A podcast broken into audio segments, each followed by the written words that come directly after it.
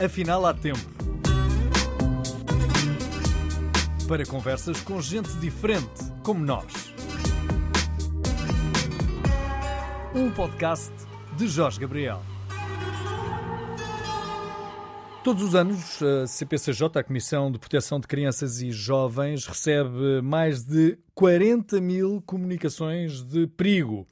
São 40 mil uh, declarações de ajuda, de pedidos de ajuda, que uh, levam a que se justifique não só a existência desta uh, comissão ou destas comissões de proteção, mas também que nos leva a falar neste mês dedicado à prevenção dos maus tratos na infância, a falar com a Rosário Farmaus, que faz o favor também de estar aqui connosco e ser presidente da Comissão Nacional de Promoção dos Direitos e Proteção das Crianças e Jovens. E não quis falhar na designação, porque é uma designação uh, bastante, bastante comprida. Rosário, uh, os números são uh, pesados, são preocupantes, mas uh, em que tendência seguem? Numa tendência ascendente, descendente ou são números que são comuns aos últimos anos? Nós temos vindo a notar alguma descida, mas muito pequenina dos números.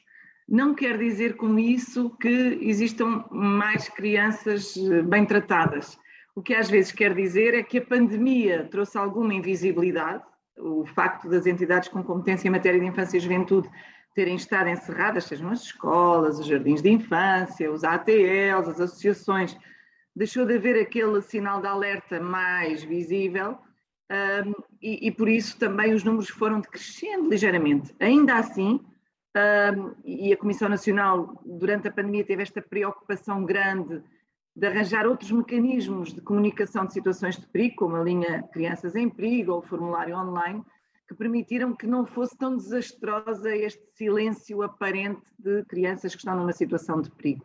Continua a ser muitas, como disse bem, eh, tivemos uh, cerca de 40 mil comunicações de perigo, continuamos a ter todos os anos.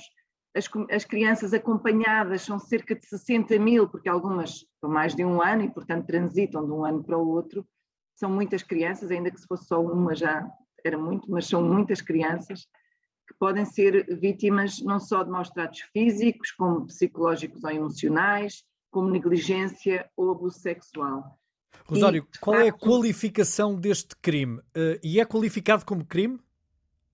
O abuso sexual é crime público, o abuso sexual é crime, uh, os maus tratos físicos também são crime, uh, os, os, os maus tratos são um crime, os maus tratos em si só. O difícil é muitas vezes provar quando são, quando são psicológicos ou emocionais, nem sempre é fácil, até que para se provar também tem que haver uma enorme exposição, do ponto de vista, se formos para um processo judicial de crime, um processo de crime, tem que haver uma grande exposição das crianças para se poder provar.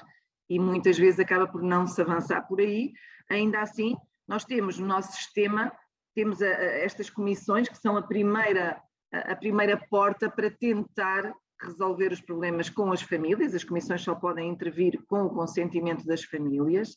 E por isso o nosso sistema português é um sistema que evita que seja tudo através dos tribunais, evita que seja tudo judicial. E, portanto, tem estas comissões, que são entidades extrajudiciais, não judiciais, que são compostas pela comunidade, e em Portugal temos 311, são compostas pela comunidade, pela segurança social, o município, a saúde, a educação, as IPSS, isto na versão mais restrita, depois na versão mais alargada, associações de pais, associações de jovens, associações culturais e recreativas, forças de segurança, eh, membros designados pela Assembleia Municipal, enfim, a comunidade tem o dever de proteger as crianças. E estas comissões, ao receberem uma comunicação de perigo, têm logo, primeiro que tudo, chamar os pais e a criança, tiver mais de 12 anos, para pedir o consentimento para a intervenção e a não oposição da criança, depois fazer uma análise diagnóstica, perceber se o que, o que receberam é, é verdade ou não,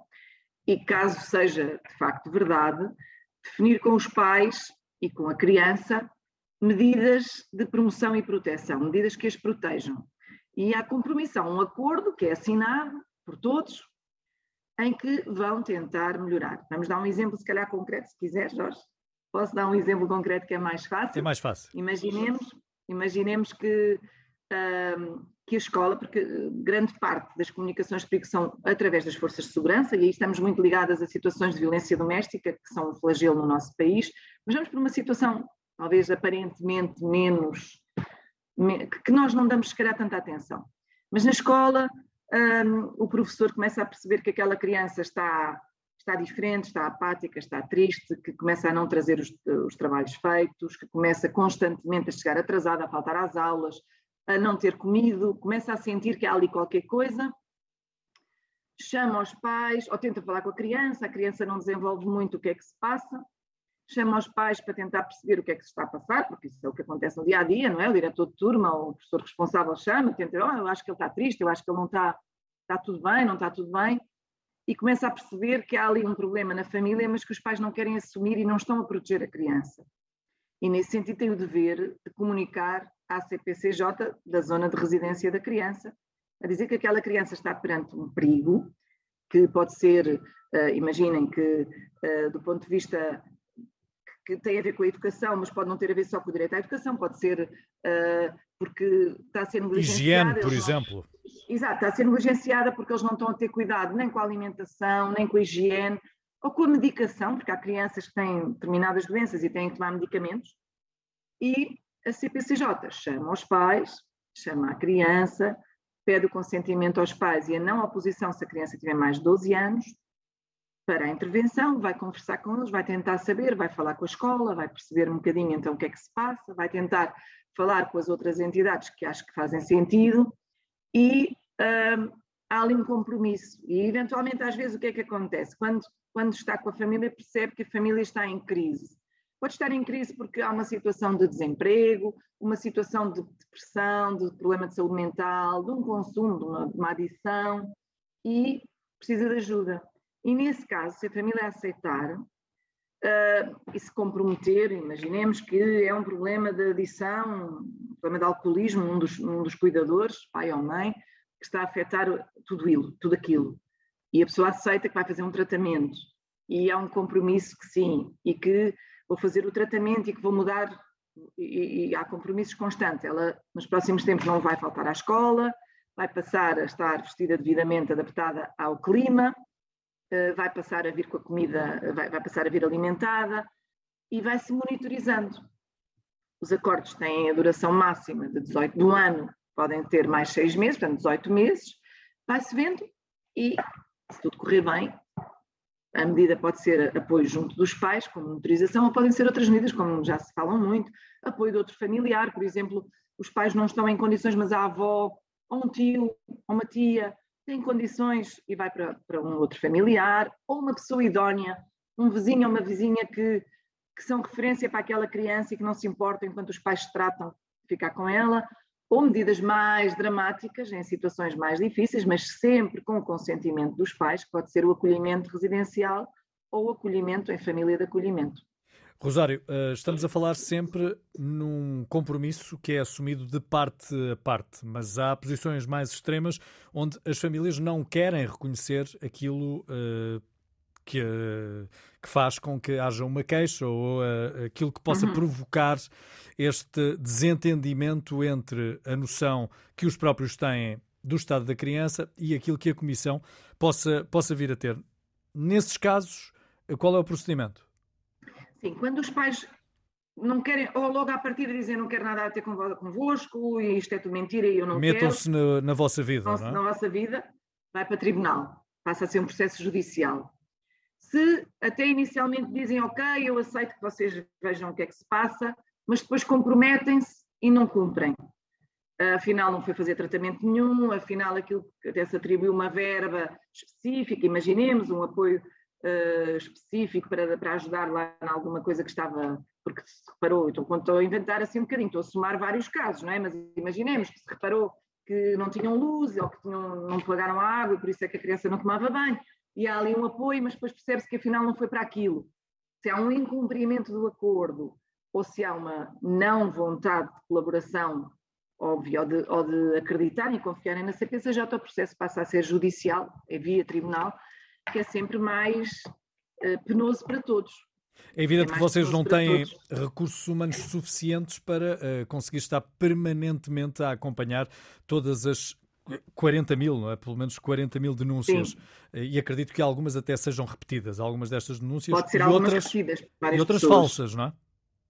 Também, mas falsas. poucas. Atenção, poucas, poucas, muito poucas falsas. De uma maneira geral, são, uh, há sempre um pouco esse, esse receio, e quando criámos a linha Crianças em Perigo, estávamos com um bocadinho de medo de poder ser aqui um canal, de estar a angariar alguma.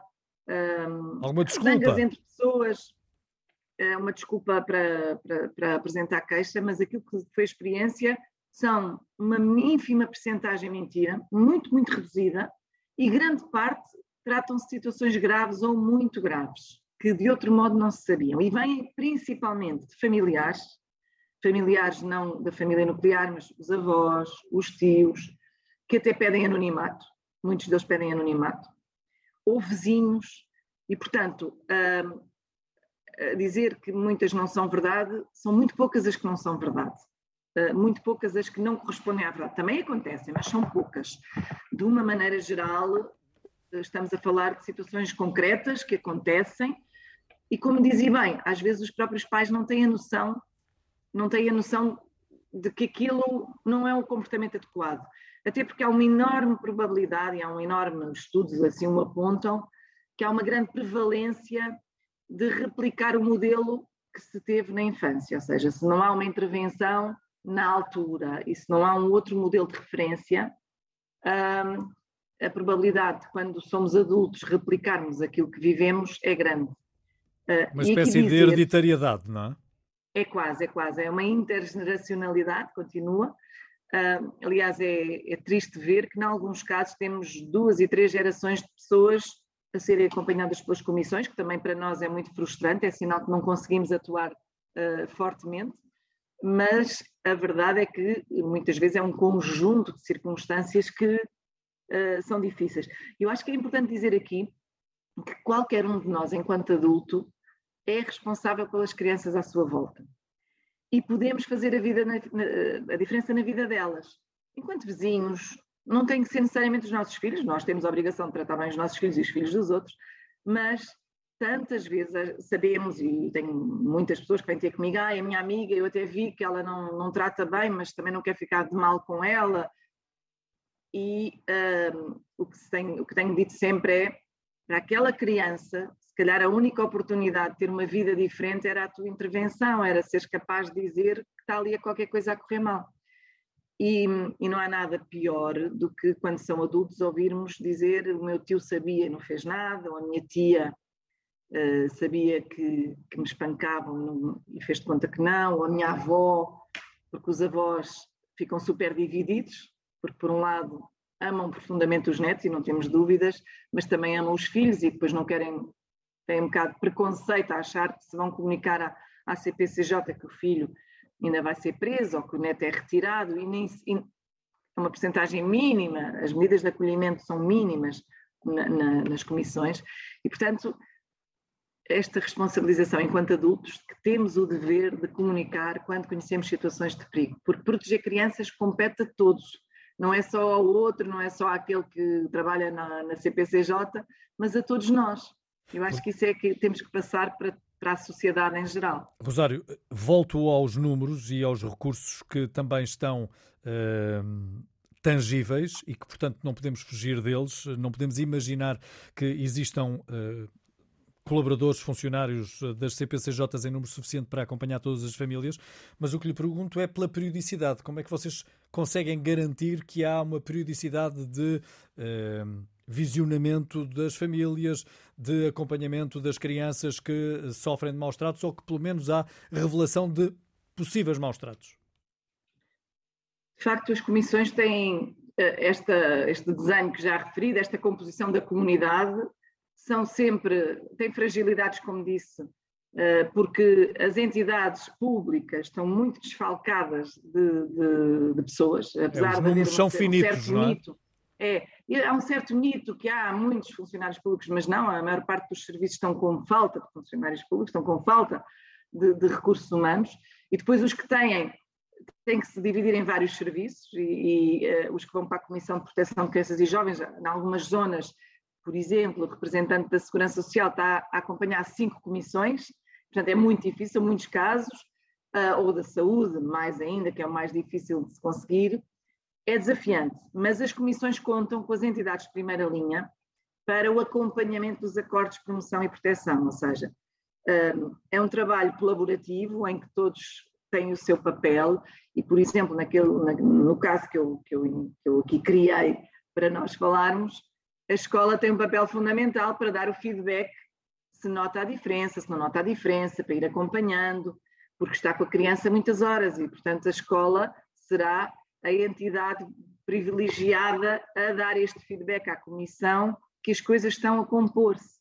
Pois a própria Comissão vai fazendo visitas de apoio domiciliário, visitas domiciliárias, vai, vai encontrando forma de conversar com a família, de ver como é que está a situação se calhar não tão regularmente quanto nós idealizaríamos, de facto, gostaríamos muito que fosse que houvesse mais recursos para podermos ter uma resposta mais um, efetiva, mais, mais, mais expedita, se calhar, mas dizer que as comissões, a maior parte delas se reinventam e são de uma dedicação extraordinária. Nós temos cerca de 6 mil pessoas a trabalhar, tantas delas, um, a, a trabalhar na, nas comissões e, e, são sempre extraordinariamente dedicadas, dão muito de si à causa, à causa das crianças, com muito esforço, muitas a a ter que responder a várias solicitações, mas uh, por isso todos fazemos falta, nós somos todos importantes, não só como sociedade, porque se formos uma sociedade atenta, na prevenção conseguimos evitar que muitas tenham que chegar às comissões.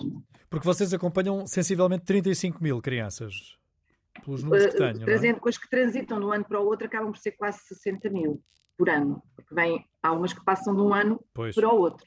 Novas são cerca de 35 mil Todos as novas, anos. mas muitas, como os, como os, os acordos uh, são por um ano a 18 meses, uh, andam, Vai acumulando, contam, vão acumulando. Sim, o que dará 10 crianças para cada um dos uh, membros das CPCJs, não é? Se assim fosse, mas estamos a falar que quem gera processos são os das restritas, portanto estamos a falar de cerca de 2.500 pessoas, portanto a média é maior. E dará mais, portanto, dará é, mais crianças é por, por funcionário. É muito difícil. Nós prevíamos e gostaríamos e desenhámos, e foi aprovado, os tempos de afetação dos comissários em relação a, ao número de processos que acompanham, e nós uh, já em esforço diríamos que 40 processos já é muito, porque cada caso é, é um caso. É verdade que há casos mais fáceis, há casos realmente de situações que, que a família encaixa logo. Foi ali um momento, mas que se organizam e que percebem, seja a família alargada que entra de uma forma mais atenta e se organizam. E depois há casos muito complexos, com problemas estruturais, e aqui reforçar que não tem a ver com a questão da, da pobreza ou da, das, da, da situação socioeconómica, tem muitas vezes a ver com questões de saúde mental dos pais ou dos cuidadores.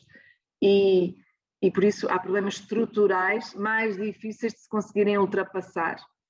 Um, e, e, por isso são processos que demoram mais tempo, que, que, se tentam diversas formas de intervenção, que se vai recalculando a rota, que se pensa que daquela maneira se chega lá e afinal não, porque eh, há uma enorme, e é, mesmo isso, é a vida, é muito dinâmica, e aquilo que aparentemente parece que até está a correr bem, às vezes é isso mesmo, às vezes é, é frustrante por isso, porque parece que está tudo a correr bem, e de repente há um fator externo que entra, como um desemprego uh, imprevisto, uh, um acidente, porque também acontecem, um acidente e alguma pessoa, algum adulto de referência uh, morre, às vezes a morte de um avô ou de uma avó que tinha um papel fundamental naquela família, vai fragilizar novamente e tem que haver aqui uma nova, um novo acompanhamento.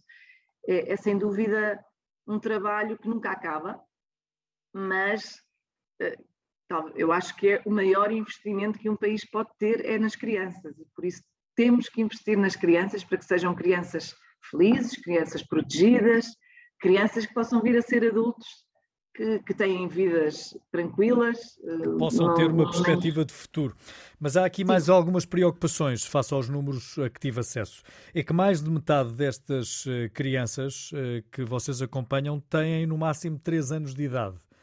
E isto é também revelador de uh, se calhar, falta de preparação para sermos pais? É verdade, eu acho que é que as crianças não trazem livro de instruções e, e às vezes não é fácil. E a maturidade nem sempre vem com a maternidade ou com a paternidade e às vezes não é muito simples. Se bem que a faixa etária que mais é trabalhada nas comissões e tem vindo a aumentar entre os 11 e os 16. E estamos perante comportamentos de criança, e a maior parte com comportamentos de crianças que, que elas próprias põem em perigo e que os pais ou cuidadores não conseguem evitar, como, como comportamentos autolesivos, como adição ao jogo e ao ecrã, enfim. Mas falando dos bebés, dos mais pequeninos dos pequeninos, um, infelizmente temos muitos casos de crianças que são negligenciadas, de facto, que não há ali uma preparação e que, uh, que depois se vem a perceber, seja através da saúde, seja através da creche ou do infantário, mas também muitos casos de conflito parental e, infelizmente, um, a violência na família e, e, e, o conflito parental tem vindo a aumentar e, portanto, há muitos casos de conflito parental que as crianças ficam no meio da luta e, e por vezes acabam por ser a arma de arremesso quando, quando se zangam e, e, e deixas numa situação de grande vulnerabilidade e a precisar de uma intervenção concreta. E, portanto, um, sendo certo que todos sabemos que do 0 aos 3 é a fase em que a criança mais se desenvolve, é marcante ter uma infância uh, saudável. Saudável, rodeada de amor, mas também de regras, de perceber onde é, de limites, porque as crianças precisam de limites. A verdadeira parentalidade positiva é aquela que uh, dá amor, ensina a amar, mas também põe limites, ensina as regras para que eles se possam orientar, não é aquela que é podes fazer tudo o que quiseres, quando quiseres, porque estamos cá para isso. Não. E, e, e ser mãe e pai, e tio e tia e por aí, mas mãe e pai são quem estão mais no direto da educação, um, é muito exigente, porque às vezes é muito difícil, eh, dá muito mais trabalho ter que dizer que não explicar porque não, do que deixar ir e, eh, e deixa lá. E então, se forem adolescentes, é mesmo uma dor de cabeça às vezes, mas tem que ser. Uh, Há é muito, importante que eles saibam. Há muito quem diga que viver numa família é viver num espaço de imenso perigo, porque tudo pode acontecer. A transversalidade uh, destes comportamentos uh, transversalidade social destes comportamentos atinge, como já percebemos por aquilo que a Rosário nos contou, uh, vários estratos e que, portanto, não é exclusivo de estratos sociais de menos recursos. Uh, mas há diferença de padrão de comportamento? Essa violência é diferente do, nos estratos ou é semelhante e não, é, não tem nenhum, nenhum pendor? Eu acho que nos estratos mais elevados há uma, uma prevalência dos maus tratos uh, psicológicos e emocionais, talvez maior. Uh, é uma violência mais invisível, mais difícil de ser detectada, um, por vezes até mais, eu diria, porque há casos mesmo terríveis de sofisticada ou de, de uma maldade inimaginável Requinte, não é? Requinte na maldade. É, é, de requinte porque tem uns meios que a maior parte não tem, portanto, uh, associada tantas vezes a questões de saúde mental, acaba por ser de uma violência extrema.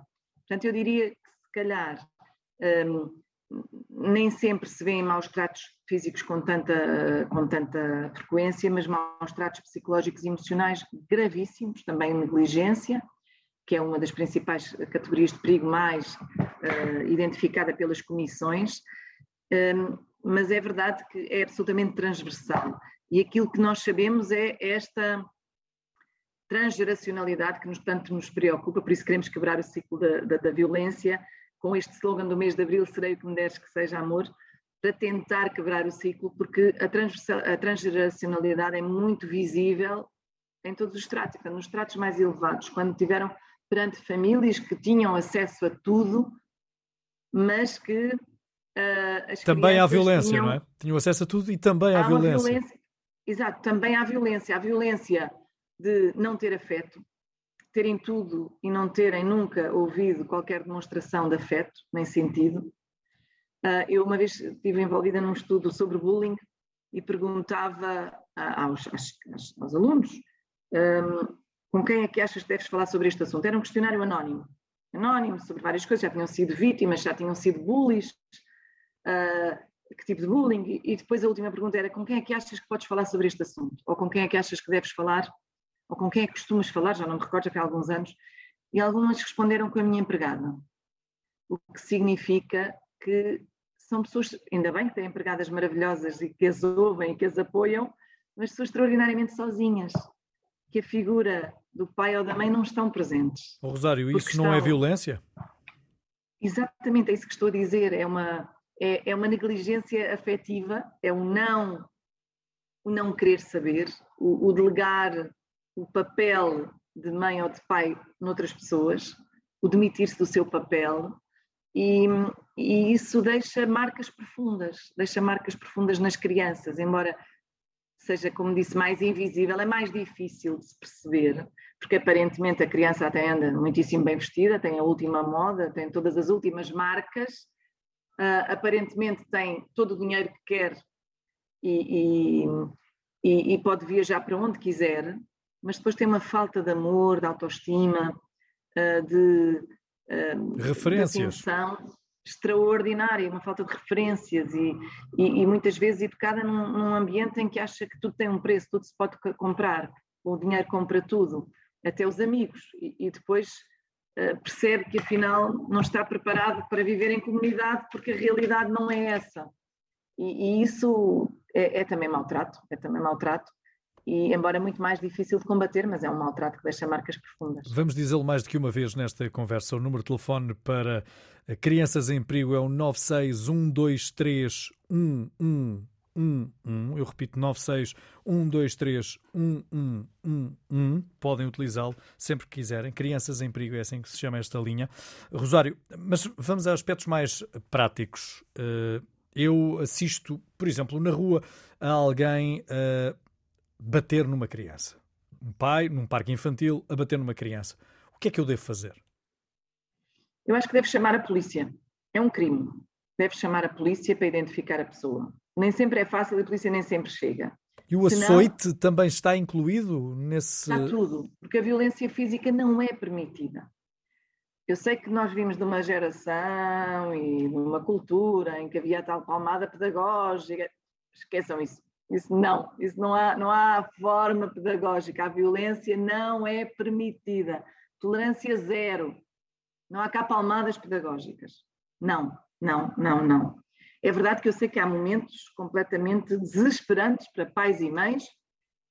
Também sou mãe de três filhos, neste momento já crescidos, dois filhos e uma filha falando na linguagem inclusiva, senão minha filha diz que eu nunca falo dela, portanto, dois filhos e uma filha, um, e sei que houve momentos exasperantes, exasperantes, uh, com um certo formigueiro na, na, nas mãos, mas não, não, não, não, não, não, isso não, isso não.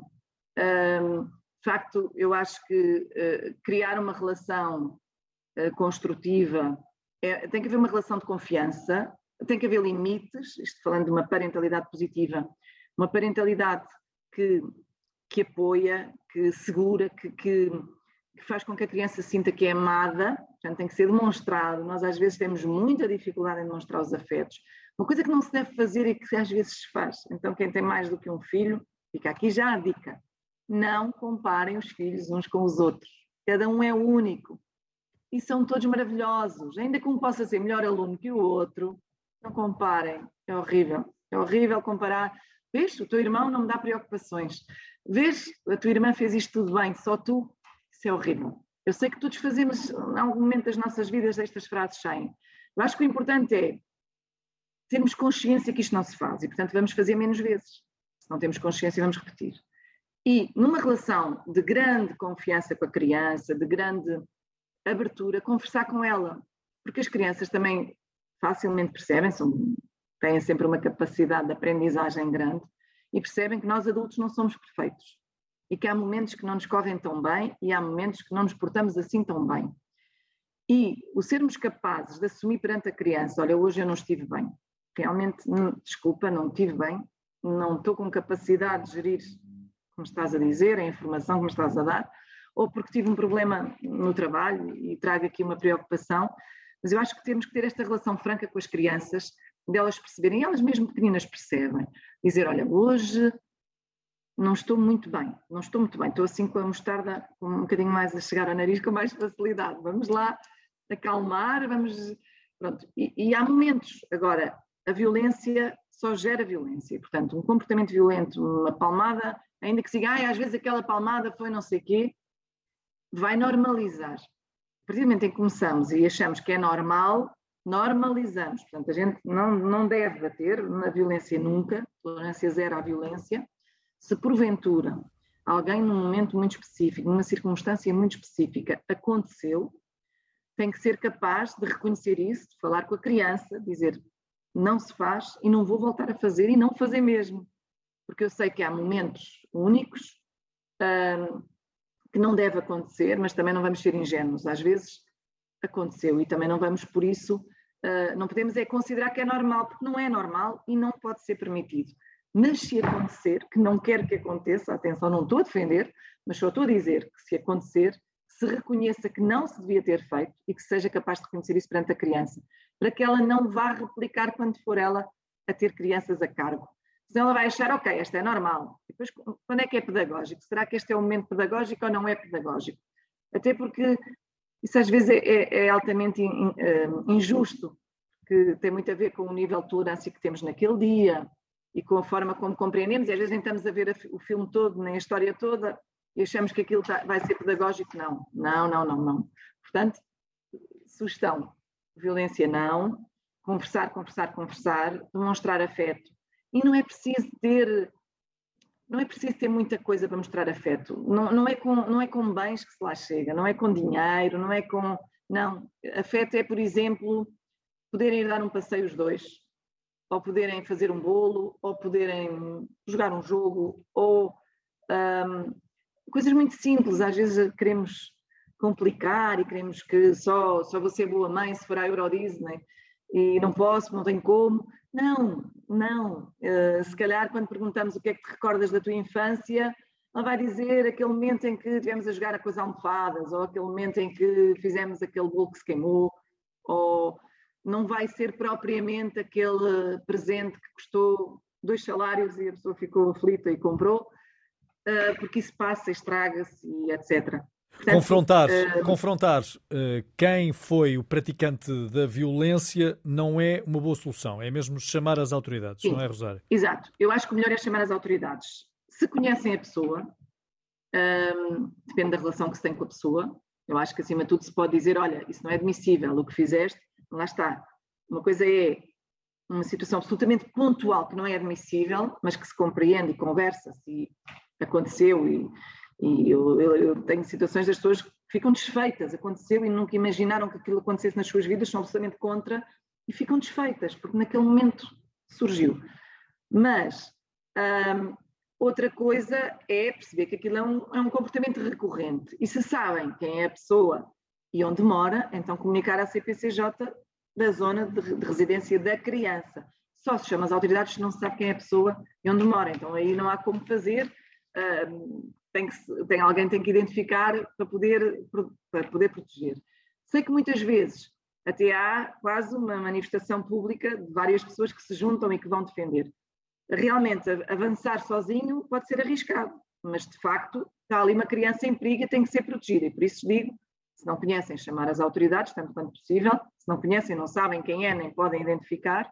Um, se virem que é uma pessoa que é possível comunicar e dizer não faça isso, está de cabeça perdida, calme-se, afasta, se conseguirem, ótimo, mas às vezes também tenho tido testemunhos de situações que acabam mal, não é? Porque a pessoa está de tal modo transtornada e é uma pessoa violenta que parte para a violência com toda a gente que se aproxima. E, portanto, o que não se pode fazer é ficar indiferente, é achar que vira-se a cara para o lado e não foi nada comigo, que eu nem sei quem é.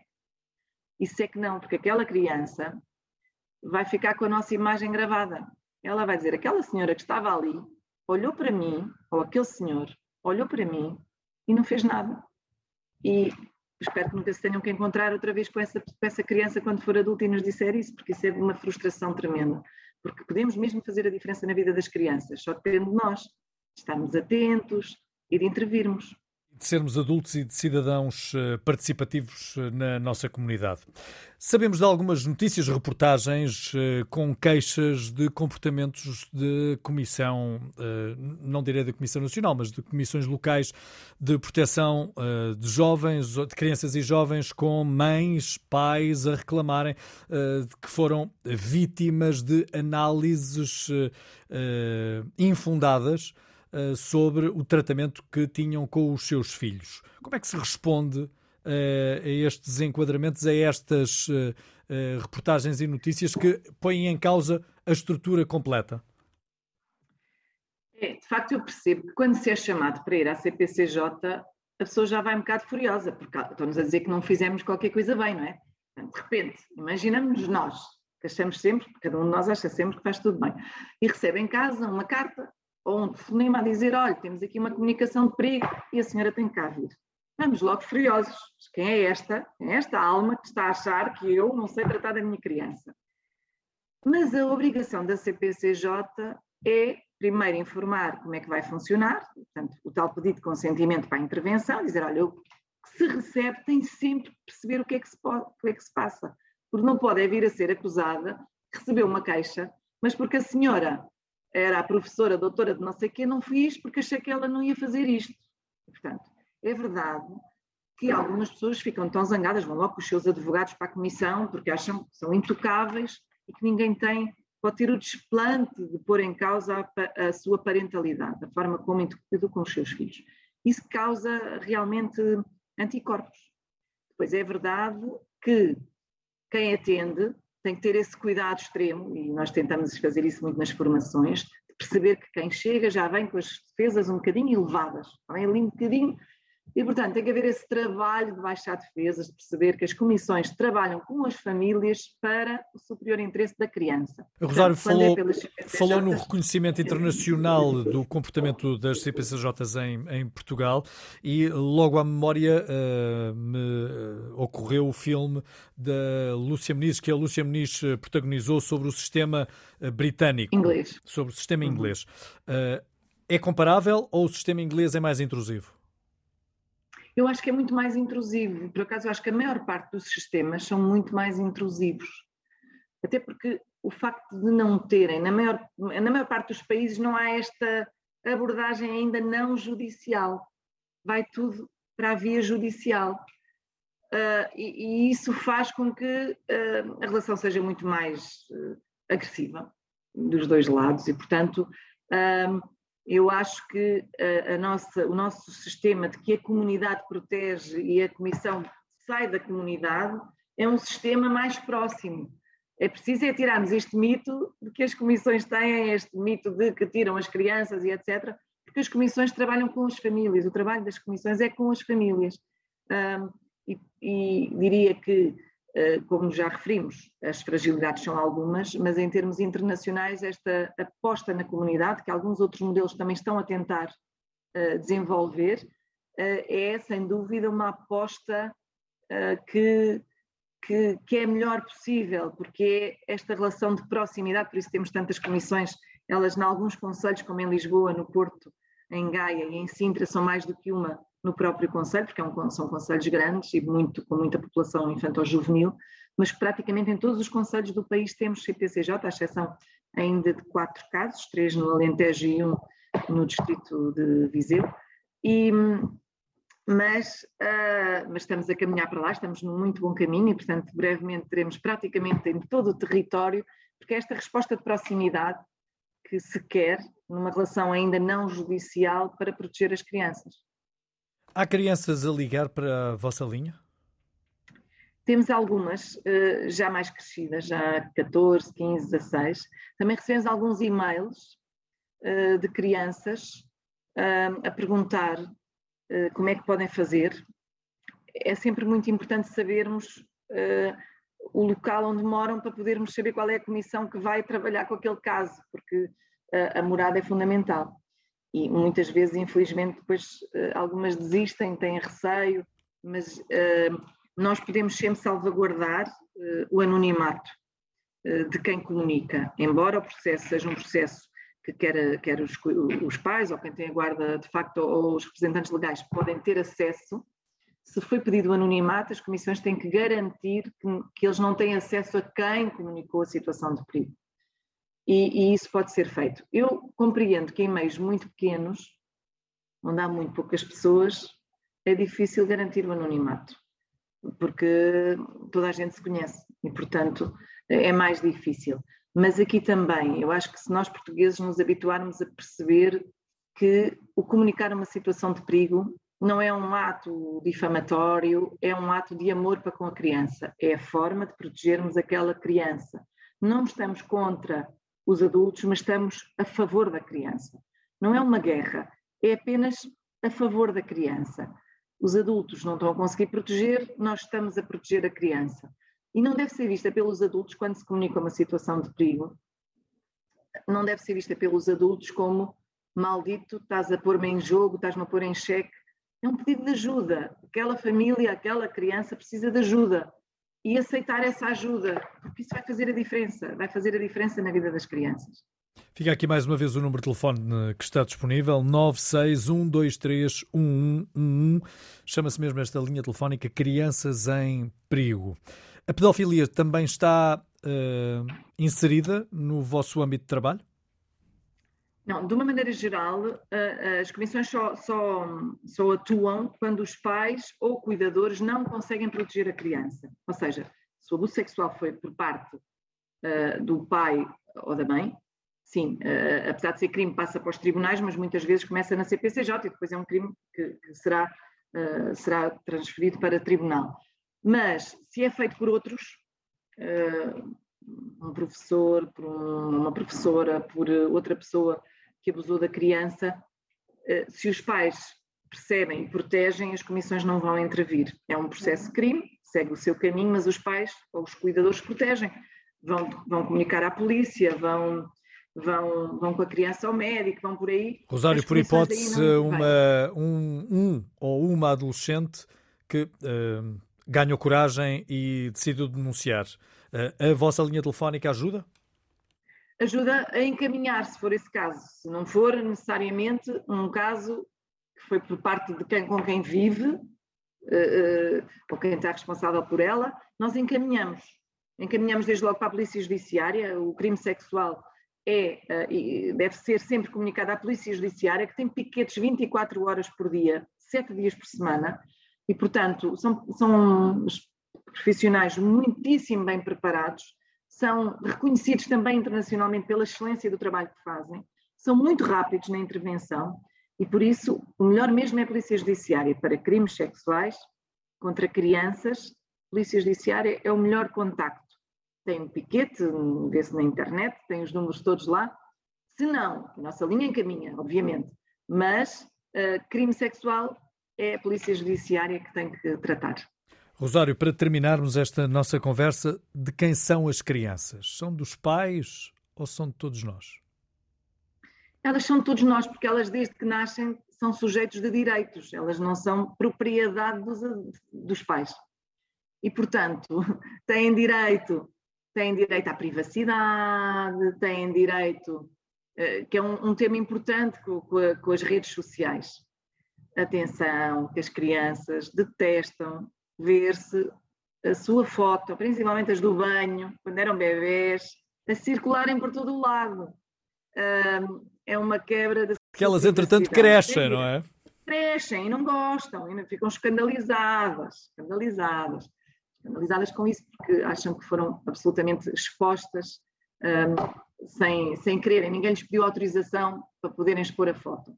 E, portanto, fotos de crianças uh, nas redes devem ser privadas. Perfil privado para partilhar com os familiares, com os amigos próximos, não devem ser perfis abertos, até porque sabemos que, infelizmente, também há por aí muitos pedófilos a aproveitar estas disponibilidades que às vezes os cuidadores, sem querer, uh, dão das suas crianças, explicando onde estão, como estão, quem são, e facilitando toda a informação necessária para quem quiser uh, os verdadeiros predadores poderem apanhar. Portanto, cuidado com isso.